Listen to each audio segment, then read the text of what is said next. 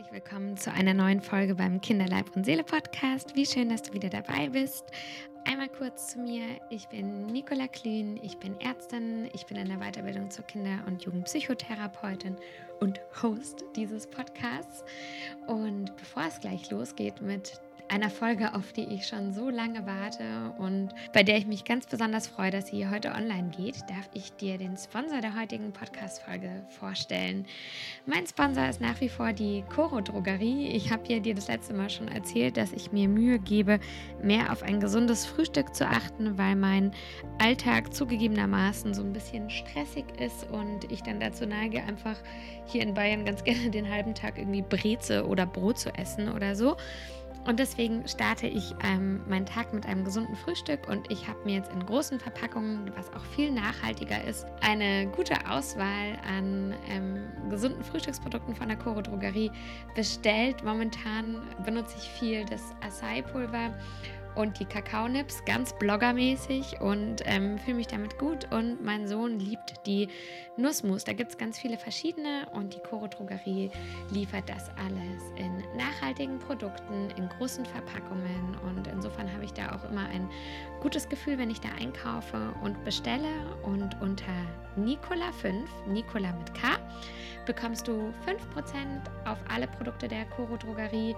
Mittlerweile gibt es auch Koro Fresh, was frisches Obst und Gemüse zu dir nach Hause liefert, vor deiner Haustür. Da sparst du dir besonders jetzt im Winter diese nervigen Wege mit Kinder einpacken, dick einschmieren mit Wind- und Wettercreme ab zum Supermarkt. Da ist ihnen dann wieder heiß, das Kind weint und so weiter. Also bestell bei der Koro Drogerie, macht dir das Leben leicht und du tust was Gutes für die Umwelt. Unter Nicola 5 gibt es 5% auf alles. Jetzt geht's aber los mit der heutigen Folge. Ich habe lange drauf gewartet, ihr habt lange drauf gewartet. Heute ist Michi bei mir. Michi ist Zahnärztin, ähm, behandelt in ihrem Beruf als Zahnärztin gerne Kinder und du wirst merken, sie hat eine Riesenleidenschaft für das Thema Kinderzähne. Ähm, sie ist selbst Mama von drei Kindern und sie gibt mir heute die Antworten auf die Frage, die ihr mir gefühlt jede Woche stellt. Welche Zahnbürste, welche Zahnpasta, was mache ich beim Zähneputzen, was mache ich, wenn mein Kind nicht Zähne putzen will, wann muss ich das erste Mal zum Zahnarzt, was ist, wenn mein Kind nachts noch stillt und aber schon Zähne hat oder die Flasche will. All diese Fragen, die euch so unter den Nägeln brennen, werden heute mit Michi beantwortet. Ähm, wir hatten ab und zu so ein bisschen Probleme mit der Übertragung. Ja, wir sind beide Mütter und viel beschäftigt und haben diesen Podcast ein bisschen versucht, am Feierabend in, also ich in unserem Schlafzimmer aufzunehmen, weil alle anderen Räume durch schlafende Kinder bei uns zu Hause besetzt waren und da war die Qualität nicht ähm, immer perfekt, aber man versteht alles wunderbar und vor allem beantwortet sie so kompetent und mit so viel Leidenschaft und auch Verständnis, wie es eben ist, als Elternteil mit diesem Thema Zahngesundheit der Kinder konfrontiert zu werden.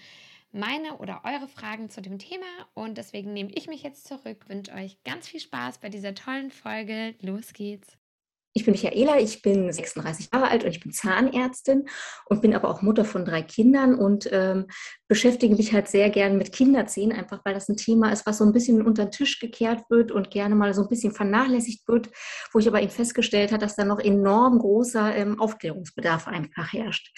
Ähm, ich arbeite in einer Zahnklinik und ähm, bin aber eben jetzt, wie du schon gesagt hast, auf Instagram sehr aktiv und versuche dadurch eben so ein bisschen die Eltern zu erreichen halt und ähm, versuche da eben Aufklärungsarbeit zu betreiben.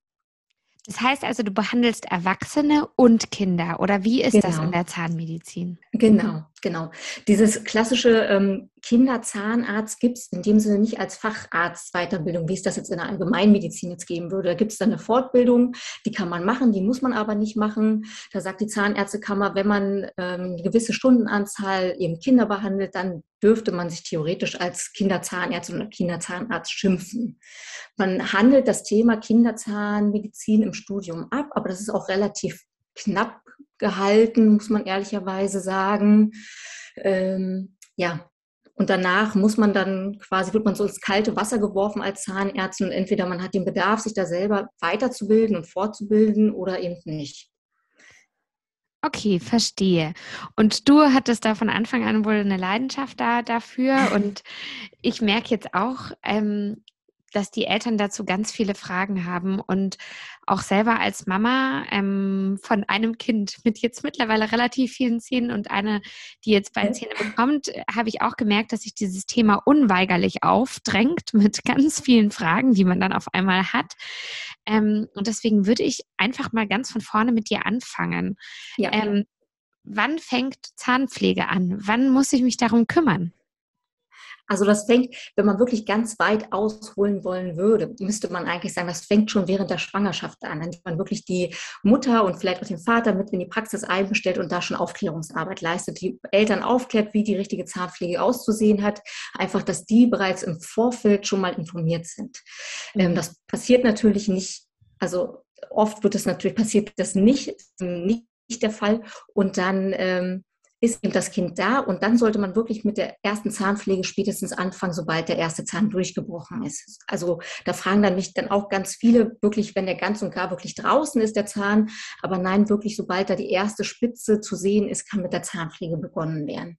Man kann, wenn man möchte und wenn man schon ein bisschen darauf vorbereiten will, weil das natürlich sehr sensibel dort im Mund ist und auch unangenehm sein kann für manche Kinder schon vorher anfangen, wenn man merkt, okay, das Kind zahnt jetzt, da kommt vielleicht bald was, dass man schon mal mit so einem kleinen Fingerwaschlappen einmal im Mund wischen kann oder mit so einem kleinen Mulltuch einmal das auswischen kann und da die Kinder schon mal sachte darauf vorbereiten kann und heranführen kann zur täglichen Zahnpflege.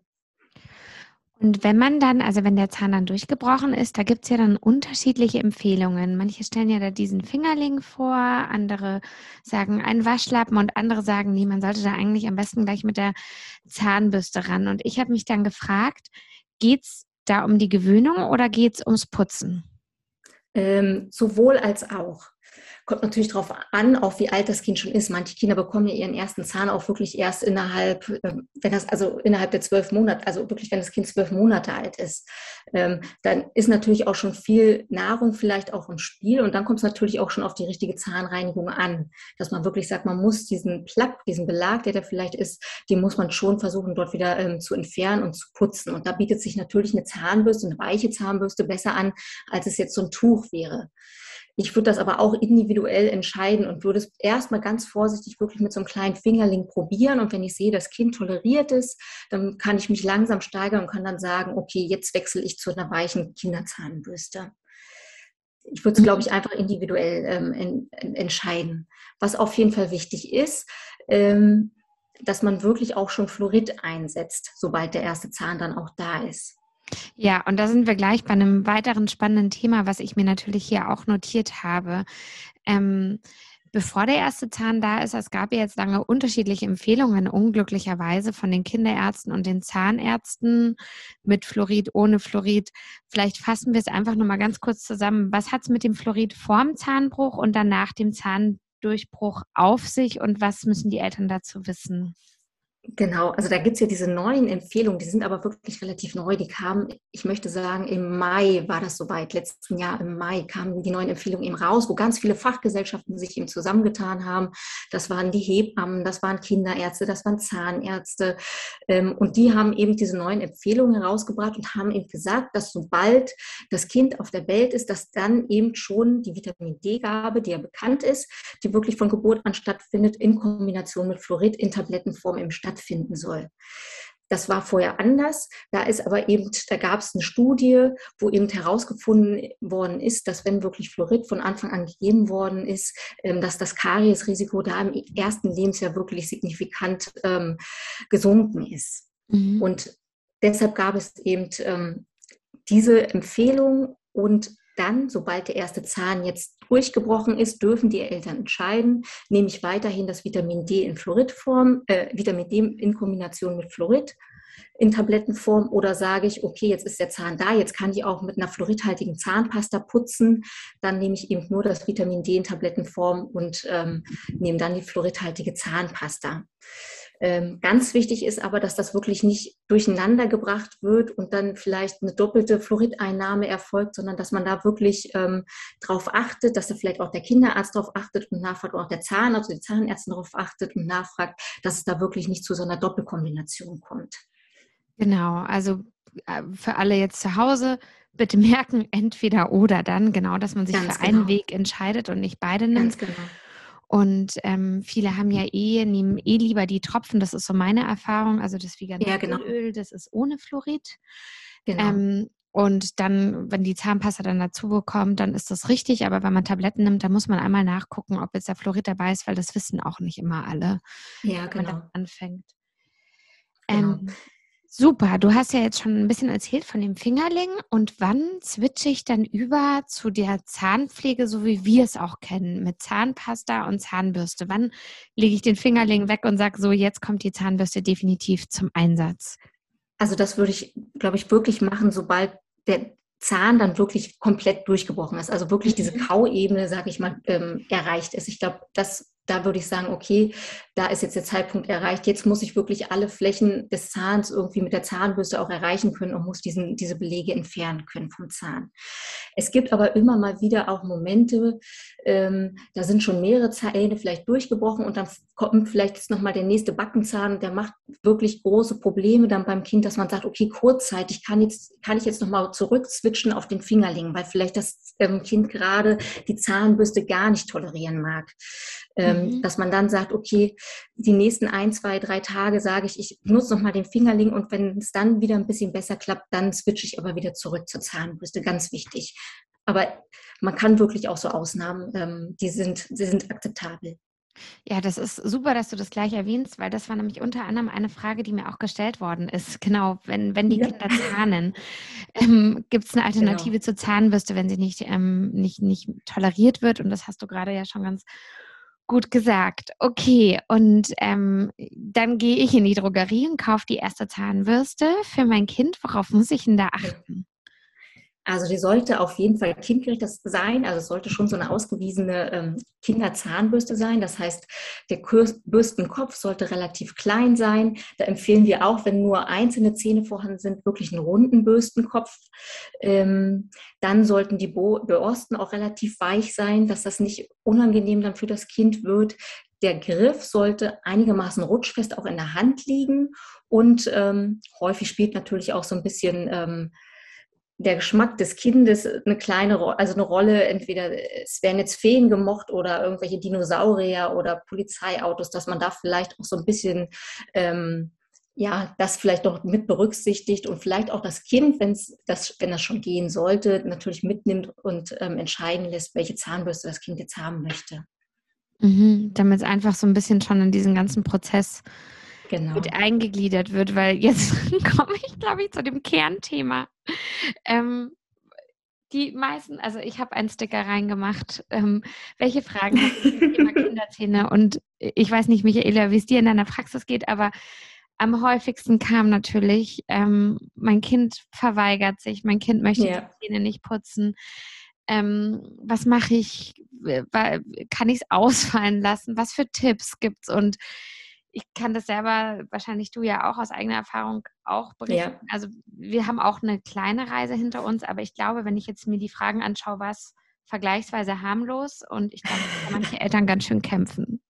Ja, also ganz klar, das ist, ist einfach so ein Klassiker. Und äh, da muss man aber auch sagen, da ist wirklich auch jedes Kind individuell. Also gerade bei meinen drei Kindern merke ich da auch so große Unterschiede. Man macht mhm. irgendwie gefühlt ja alles gleich ähm, bei der Erziehung. Und der eine, der toleriert es ohne Probleme und bei dem anderen ist das wirklich ein Prozess. Ähm, wichtig ist, glaube ich, dass man ähm, ruhig an die Sache rangeht, dass man sich nicht selbst unter Druck setzt, da vielleicht auch nicht angstbehaftet rangeht, ähm, dass man von Anfang an auch eine Zahnputzroutine entwickelt, wie ich schon vorher gesagt habe, dass man vielleicht wirklich schon, sobald das Kind zahnt, da vorsichtig mit einem, mit einem ähm, kleinen Tuch vielleicht einmal entlang wischt und einfach damit das, für das Kind ein Gefühl dafür kriegt, da ist jetzt was Fremdes in meinem Mund. Ähm, und das eben sachte zu beginnen und auch nicht zu übertreiben und am Anfang um die zwei Minuten diesen einen Zahn putzen. Das macht überhaupt keinen Sinn. Am Anfang toleriert das Kind wahrscheinlich sowieso das nur ein paar Sekunden, dass ich da einmal so ein bisschen rüberhusche über den Zahn. Das ist auch völlig in Ordnung. Mhm. Ähm, und auf keinen Fall irgendwie mit Gewalt das Kind dazu zwingen. Das passiert häufig, wenn wirklich ähm, Eltern auch Angst haben um die Gesundheit ihres Kindes. Dann merkt man das ganz oft, dass die da irgendwie angstbehaftet sind.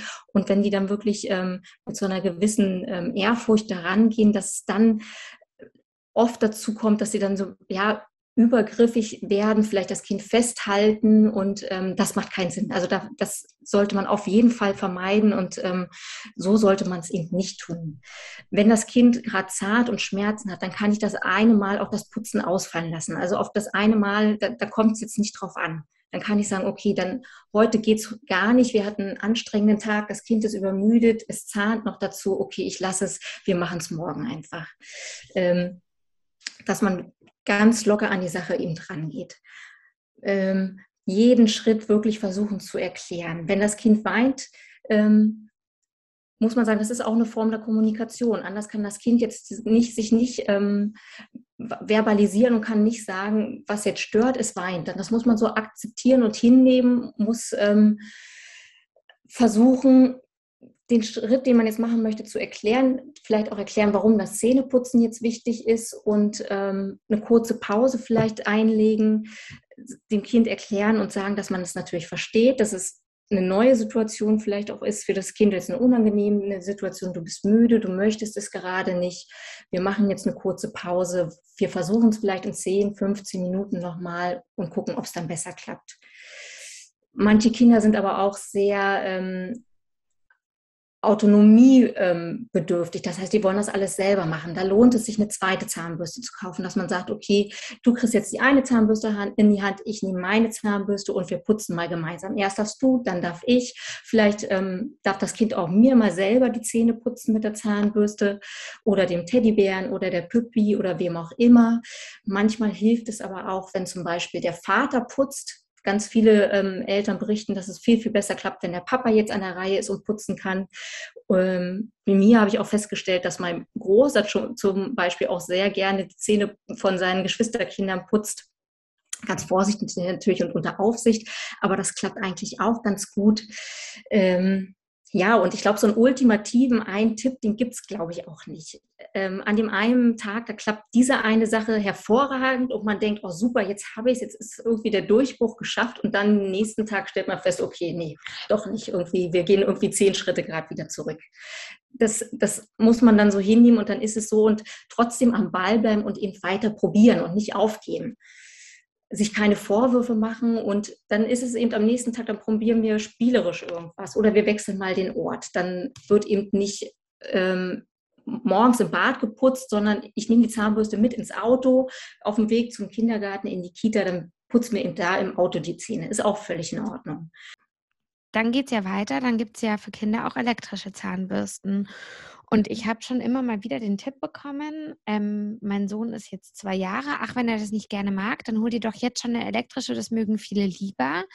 Und habe aber dann auch gelesen, dass er, glaube ich, noch gar nicht in dem Alter ist. Ab wann darf ich denn die elektrische benutzen? Und ist es wie bei den Erwachsenen, ist sie denn dann besser?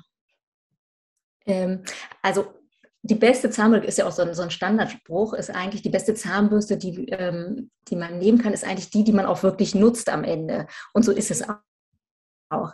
Ähm, da wurden auch zig Studien durchgeführt zwischen Handzahnbürste, Schallzahnbürste, rotierender Zahnbürste, aber man muss sagen, egal welche Zahnbürste man jetzt nimmt, es kommt wirklich auf die Technik drauf an. Es ist aber tatsächlich so, dass viele Kinder, gerade die kleinen Kinder, die sehen es bei den Eltern, die sind im Vorbild und da sehen sie elektrische Zahnbürste und finden die das natürlich viel, viel toller. Ähm, fühlen sich dann natürlich auch groß, in Anführungsstrichen, und finden das toll, wenn die diese elektrische Zahnbürste nutzen können. Offiziell sagen wir Zahnärzte aber, soll man eine elektrische Zahnbürste für Kinder erst ab dem Alter von drei Jahren verwenden. Es geht da aber ähm, um die Putztechnik, die erlernt werden soll. Dass Kinder in der Lage sind, eben mit einer ähm, manuellen Handzahnbürste ähm, in der Lage dazu sind, diese Putztechnik anzuwenden. Da fragen mich dann auch ganz viele Eltern, ja, aber warum muss ich das denn machen, wenn das Kind doch später sowieso wahrscheinlich eine elektrische Zahnbürste nutzen möchte? Und dann vergleiche ich das immer so ein bisschen mit dem Kopfrechnen ähm, in der Mathematik, dass die Kinder ja in der Schule auch erstmal das Rechnen im Kopf rechnen, äh, beherrschen müssen, bevor sie dann mhm. auf den Taschenrechner umschwenken können. Mhm. Ja. Ähm, wenn ich aber, also da nehme ich mich jetzt auch nicht raus, wenn ich aber jetzt mein Kind habe und das hat so ein großes Interesse an dieser elektrischen Zahnbürste, dann ähm, darf auch ein zweijähriges Kind eine elektrische Zahnbürste nutzen. Da ist aber wirklich ganz wichtig, dass es eine ausgewiesene Kinderzahnbürste ist, dass man nicht sagt, ah, okay, jetzt nehme ich einfach einen anderen Kinderbürstenkopf von, von der Firma und stecke den auf meine ähm, elektrische Zahnbürste und dann ähm, kann mein Kind das nehmen, sondern dass es wirklich eine ausgewiesene Kinderzahnbürste ist. Da sind die, ähm, die Umdrehungszahlen einfach niedriger, die mhm. Ähm, Bürstenköpfe sind auch weicher und es ist wirklich ähm, auf, das, auf die Zähne und auf das Zahnfleisch des Kindes eben abgestimmt. Also da auf keinen Fall eine erwachsene Zahnbürste nehmen. Ja. Und natürlich immer unter Aufsicht, ganz klar. Ja, ganz klar. Ähm, ja, das ist, also ich denke, das ergibt sich, aber das ist ja gut zu wissen.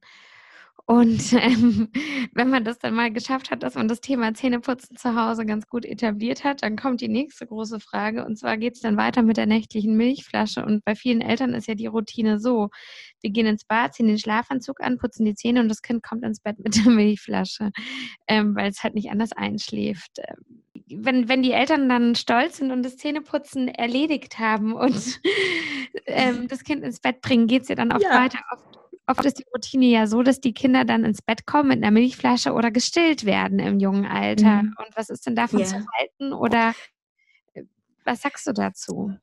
Ja, es ist ein sehr, sehr schwieriges Thema, weil klar, per se ist natürlich alles, was irgendwie zuckerhaltig ist, ähm, sei es jetzt die äh, Muttermilch, die ja ähm, Zucker enthält oder eben auch die äh, Pränahrung oder die Folgenahrung ähm, natürlich äh, ein Risiko dafür, dass Karies entsteht. Ähm, beim Stillen muss man aber sagen, da äh, geschieht gerade so ein bisschen so ein Umschwung. Das finde ich auch ganz gut. Ähm, da gibt es verschiedene Übersichtsarbeiten und Studien und ähm, da hat eine zahnärztliche Kollegin von mir das mal zusammengefasst und hat eigentlich herausgefunden, dass ähm, das Stillen, gerade auch so das nächtliche Stillen, wenn das wirklich physiologisch geschieht, das heißt, ähm, wenn nicht so ein Dauernuckeln geschieht, sondern wenn es wirklich ähm, nutritiv, also nutritives ähm, Stillen ist und ähm, wenn das eben stattfindet, dass dann innerhalb der ersten zwei Lebensjahre man eben nicht von einem erhöhten Kariesrisiko sprechen kann. Und das beruhigt mich natürlich auch. Ich bin auch ähm, eine Mutter, die ihr Kind gestillt hat oder ihre Kinder gestillt hat, auch lange gestillt hat. Ähm, und ich verstehe Eltern oder Mütter, die dann auch zu Recht entsetzt sind, wenn der Kinderzahnarzt zu Hause sagt, ähm, sie sollen ihr Kind wirklich mit sechs Monaten schon abstillen. Ähm, dann, dann ähm, ja, kann ich dann natürlich die Eltern voll verstehen, die dann sagen, nein, auf keinen Fall, wie soll ich das jetzt machen? Also ähm, da finde ich gut, dass sich da so ein kleiner Wandel unterzieht. Per se, klar, alles, was ähm, zuckerhaltig ist, kann Karies verursachen. Ähm, Muttermilch an sich hat aber noch ganz viele andere Bestandteile, die eben auch zahnfreundlich sind und auch ähm, remineralisierend auf den Zahnschmelz einwirken. Ähm, und ja, diese ganzen Studien, die eben auch sagen, dass es zu einem erhöhten Kariesrisiko führt, die lassen natürlich auch diese ganzen ähm, weiteren Einflussfaktoren außer Acht. Wie ist die Zahnpflege generell dann bei dem Kind und ähm, wie ist generell auch die Ernährungsweise sonst bei dem Kind? Wird äh, viel Zuckerhaltiges noch nebenher gegessen?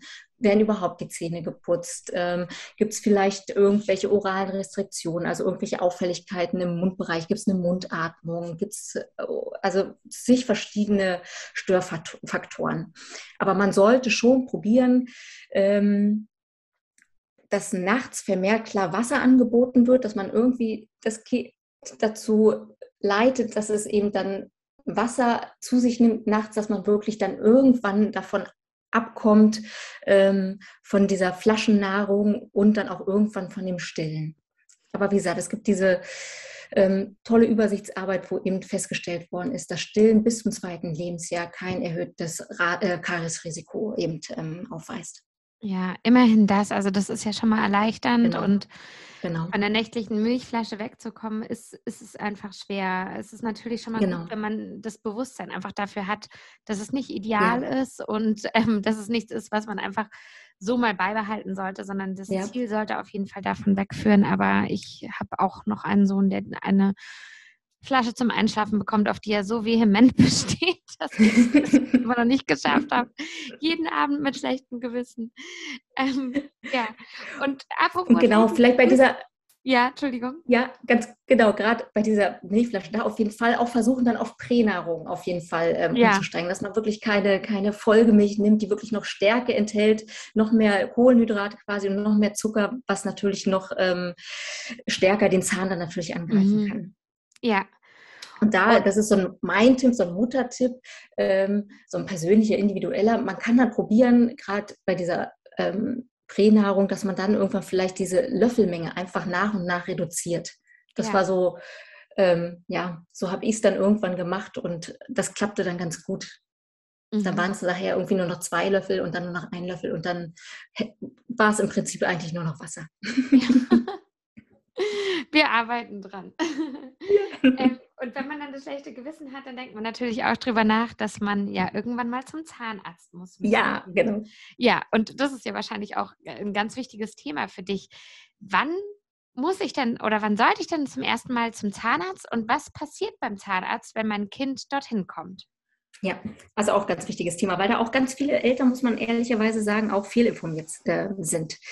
Ähm, also der erste Zahnarztbesuch sollte wirklich stattfinden, wenn der erste Zahn durchgebrochen ist. Das ist ja meistens so um den sechsten Lebensmonat herum der Fall. Und dann sollte man wirklich ähm, Zahnarztpraxis aufsuchen, vorher anrufen, ähm, dass man eben mit einem kleinen Kind vorbeikommt, schon mal informieren und ähm, genau, den Weg dann eben in die Zahnarztpraxis äh, finden. Der erste Termin ist natürlich, da passiert noch nicht viel. Da wird größtenteils wird die Mutter oder der Vater, die werden beide aufgeklärt. Äh, Wenn es gut läuft, kann man mal einen Blick erhaschen und einmal in den Mund des Kindes ähm, gucken. Wenn nicht, dann ist es auch halb so wild.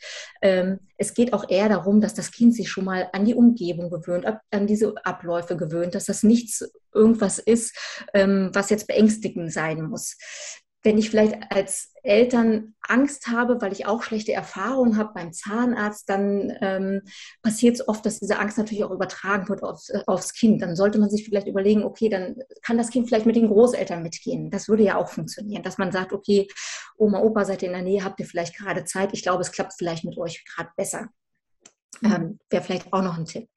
Und dann stehen wirklich ähm, gesetzlich Versicherten eben wirklich ähm, drei zahnärztliche Früh, äh, Früherkennungsuntersuchungen äh, zur Verfügung und die ähm, sind dann einmal vom 6. bis zum 9. Lebensmonat, also dann, wenn wirklich der erste Zahn durchgebrochen ist, dann nochmal bis zum 20. Lebensmonat und dann nochmal bis zum 33. Lebensmonat. Genau. Viele Zahnärzte, Zahnärzte muss man leider auch sagen, die sagen, die wollen das Kind erst wirklich ab drei Jahren sehen, weil die sagen, dann sind erst alle Zähne durchgebrochen, was fatal ist. Ähm, und es macht natürlich auch viel Arbeit, es kostet viel Zeit, ähm, die man sich nehmen muss, die man rein investieren muss in so ein Kind. Deshalb äh, sagen die dann auf keinen Fall, wollen sie es früher sehen, dann würde ich mir Gedanken machen und vielleicht wirklich den Zahnarzt wechseln, weil das ähm, meines Erachtens wirklich fatal ist. Wenn wirklich das Kind drei Jahre alt ist, dann sind alle Milchzähne durchgebrochen. Wenn da schon ein Zahnkaries hat, dann ist das Kind schon in den Brunnen gefallen, dann ist es schon fast schon zu spät, ähm, da wirklich ähm, ja, wieder für eine zahngesunde Zukunft zu sorgen. Und äh, als Eltern muss man das ja nicht zwangsläufig erkennen, dass das Kind mit Karies zu kämpfen hat. Nein, nein. Ähm, nicht unbedingt, dann äh, sind es oft so erstmal, es fängt ja dann auch mit so leichten Formen, dass man dann vielleicht schon mal ähm, die, kind, die Eltern schon mal ein bisschen darauf sensibilisiert und sagt, man sieht, okay, da findet schon Entmineralisierung statt. Das heißt, die Zahnpflege muss da vielleicht ein bisschen besser werden. Man muss ein bisschen zuckerhaltige Getränke ähm, reduzieren. Ähm, diese ähm, Nuckelflaschenkaries in Anführungsstrichen, die erkennt man dann, ähm, die erkennt man natürlich relativ schnell, ehrlicherweise. Ähm, aber es ist auch gut, dann eben vielleicht die Eltern schon so früh in der Praxis zu haben und die nochmal wirklich auch zu sensibilisieren und zu sagen, passen Sie auf, ne, es, es muss doch passieren. Ja, ja. Ansonsten äh, landet es dann wirklich das Kind irgendwann mit ähm, kariösen Stellen, die nicht mehr normal äh, zu behandeln sind, sondern wirklich dann in Vollnarkose irgendwie ähm, behandelt werden müssen. Und das ist natürlich ähm, ein Akt, der wirklich ähm, sich einschneidet, glaube ich, auch bei so einem Kind. Ja, das denke ich zum Beispiel an alle Eltern, die irgendwie Schwierigkeiten haben beim Zähneputzen. Ich glaube, so, so ganz wer hat das nicht.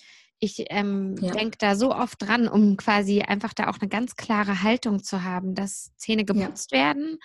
Ja. ähm, so ziemlich egal was ist, Zähne werden geputzt, weil ich einfach ganz oft an dieses Horrorbild, was du gerade so zeichnest, ja. denke, was ja gar nicht so unrealistisch ist und mir denke, das ja, genau. ist einfach meine Aufgabe, das zu ersparen und das kann mein Kind noch nicht verstehen.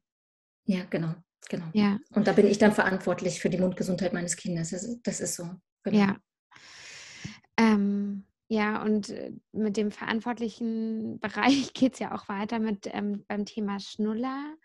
Ähm, ja. ich kann mal kurz von uns berichten. Wir hatten das Problem, dass mein Sohn quasi in den, also der, meine Tochter nimmt keinen Schnuller. Mein Sohn war in den ersten Monaten ähm, sehr abhängig von seinem Schnuller und er hat tatsächlich nur diese Kirschform äh, ja, ähm, akzeptiert. Ja.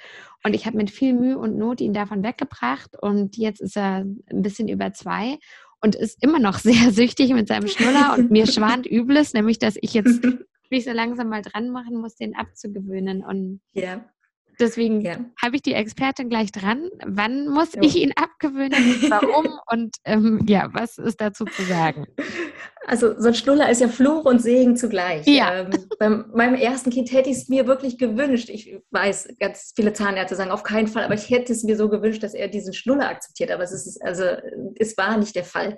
Ähm, aber ja, es gibt auch Situationen, gerade bei frühgeborenen Kindern muss man sagen, da ist der auf jeden Fall indiziert, da soll es sein, aber es ist so ein bisschen wie ein Medikament, so muss man es eben äh, behandeln. Es ist, äh, man soll es so dosiert einsetzen, wirklich bloß, ähm, wenn man das Gefühl hat, das Kind lässt sich jetzt anders nicht beruhigen und ähm, so wenig wie möglich eben einsetzen. Ähm, die Gefahr bei dem Schnuller ist einfach, das ist ja ein Fremdkörper im Mund. Ähm, äh, das Kind saugt daran und entwickelt eben nicht mehr dieses normale Schluckmuster, wie es eigentlich sein soll. Ähm, die Zunge kommt eigentlich ganz anders wo li äh, zu liegen, wo es eigentlich sein soll. Und dadurch, dass die Zunge eine andere Position bei diesem Schnuller eben einnimmt, ähm, entwickelt sich auch die ganze Muskulatur ganz anders und die Zähne entwickeln sich in eine andere, andere Richtung auch und auch der Kiefer entwickelt sich in eine ganz andere Richtung. Also es hat schon ähm, einen ordentlichen Einfluss auf diese ganzen orofacialen Strukturen. Ähm, ganz häufig sieht man dann auch diesen offenen Biss, diesen lutschoffenen Biss bei Kindern, die wirklich viel, viel schnullern. Das heißt, die vorderen Schneidezähne oder auch seitlichen, das kann auch passieren, ähm, die Zahnreihen passen vorne nicht mehr aufeinander. Das ist wirklich offen.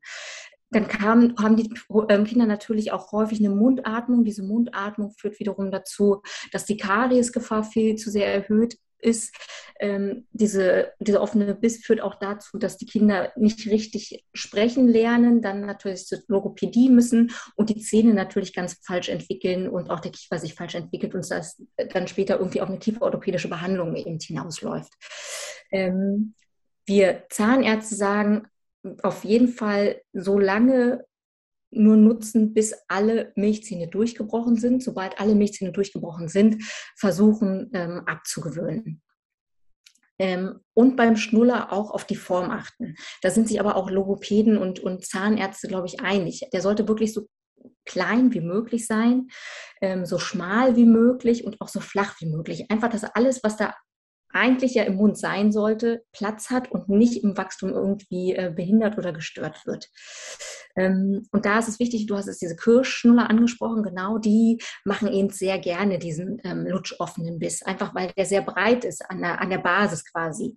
Ähm, und da muss man eben darauf achten, dass man da wirklich einen sehr, sehr schmalen Schaft nimmt und ja, da eben die Möglichkeit besteht, dass das Kind trotzdem noch beide Kiefer zusammensetzen kann. Das passiert eben bei diesem Kirschschnuller eben nicht. Da hat das Kind nicht die Möglichkeit, beide Kiefer aufeinander zu pressen. Ja. Und das ähm, wissen ja, glaube ich, auch viele nicht, weil wenn man jetzt in den Drogeriemarkt geht, dann wird ja der Schnuller mit steigendem Alter immer größer. Mhm. Genau, genau. Und ist aber, glaube ich, auch so eine Marketing-Sache, warum auch immer, weil man sich dann vielleicht denkt, okay, ähm, der Käufer, die Käuferin muss jetzt eben wieder in die Tasche greifen und jetzt wieder einen neuen Schnuller kaufen. Also auf jeden Fall bei der Größe bleiben, das ist diese 0 bis 6 Monate, dabei bleiben und ähm, auf keinen Fall mit der Größe mitgehen. Einzige Ausnahme ist ähm, der Dentista-Schnuller. Da mit der Größe mitgehen. Der ändert sich auch an sich, an der Größe nicht viel, aber der hat noch so äh, Zahnstufen eingebaut. Das heißt, ähm, je nachdem, wie alt das Kind jetzt ist, wenn jetzt die Frontzähne eben durchbrechen, dann ist da eine ähm, Zahnstufe in den Frontzähnen mit eingebaut, dass eben da ähm, die Zähne ungehindert durchbrechen können. Bei Größe 2 sind es dann die Seitenzähne und bei Größe 3 dann eben die letzten ähm, Backenzähne. Mhm. Aber ansonsten auf jeden Fall bei der Größe bleiben. Okay, ja, also da haben wir noch einiges vor uns, aber bei dem, was du gerade alles hast, da wird einem ja auch schlecht. Und genau, ich kann es genauso verstehen. Meine Tochter nimmt eben auch keinen Schnuller und das bringt mich auch an den Rand der Verzweiflung, ja, weil ja. ich nämlich der Schnuller bin. aber es hat später mal den Vorteil, dass ich ihn nicht abgewöhnen muss. Das ja, stimmt. Ja. Und also, ja, ich denke da auch zum Beispiel an Zwillingseltern. Ich glaube, da ist, also ich, da könnte ich mir auch gar nicht vorstellen, dass es ohne Schnuller gehen könnte. Also ganz klar. Also wie gesagt, Fluch und Segen zugleich. Das stimmt.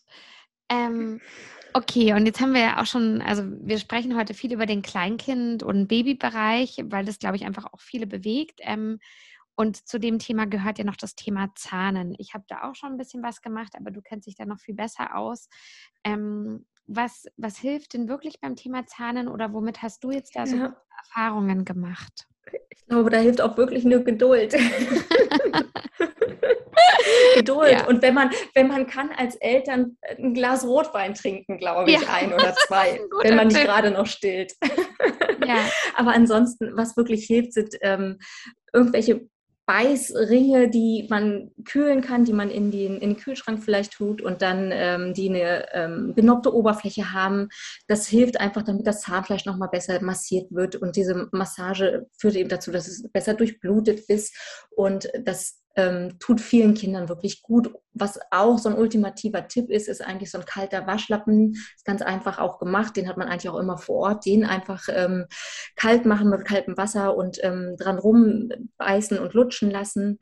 Ähm, sehr viel Nähe geben und ähm, vielleicht, wenn es ein Tragekind ist, sehr viel tragen. Es ähm, ist eine schwierige Zeit, aber da müssen Eltern und Kinder durch und mhm. Es, es ist leider so. Es, das Gute ist, dass sobald die bleibenden Zähne dann ähm, kommen, dass es dann besser wird.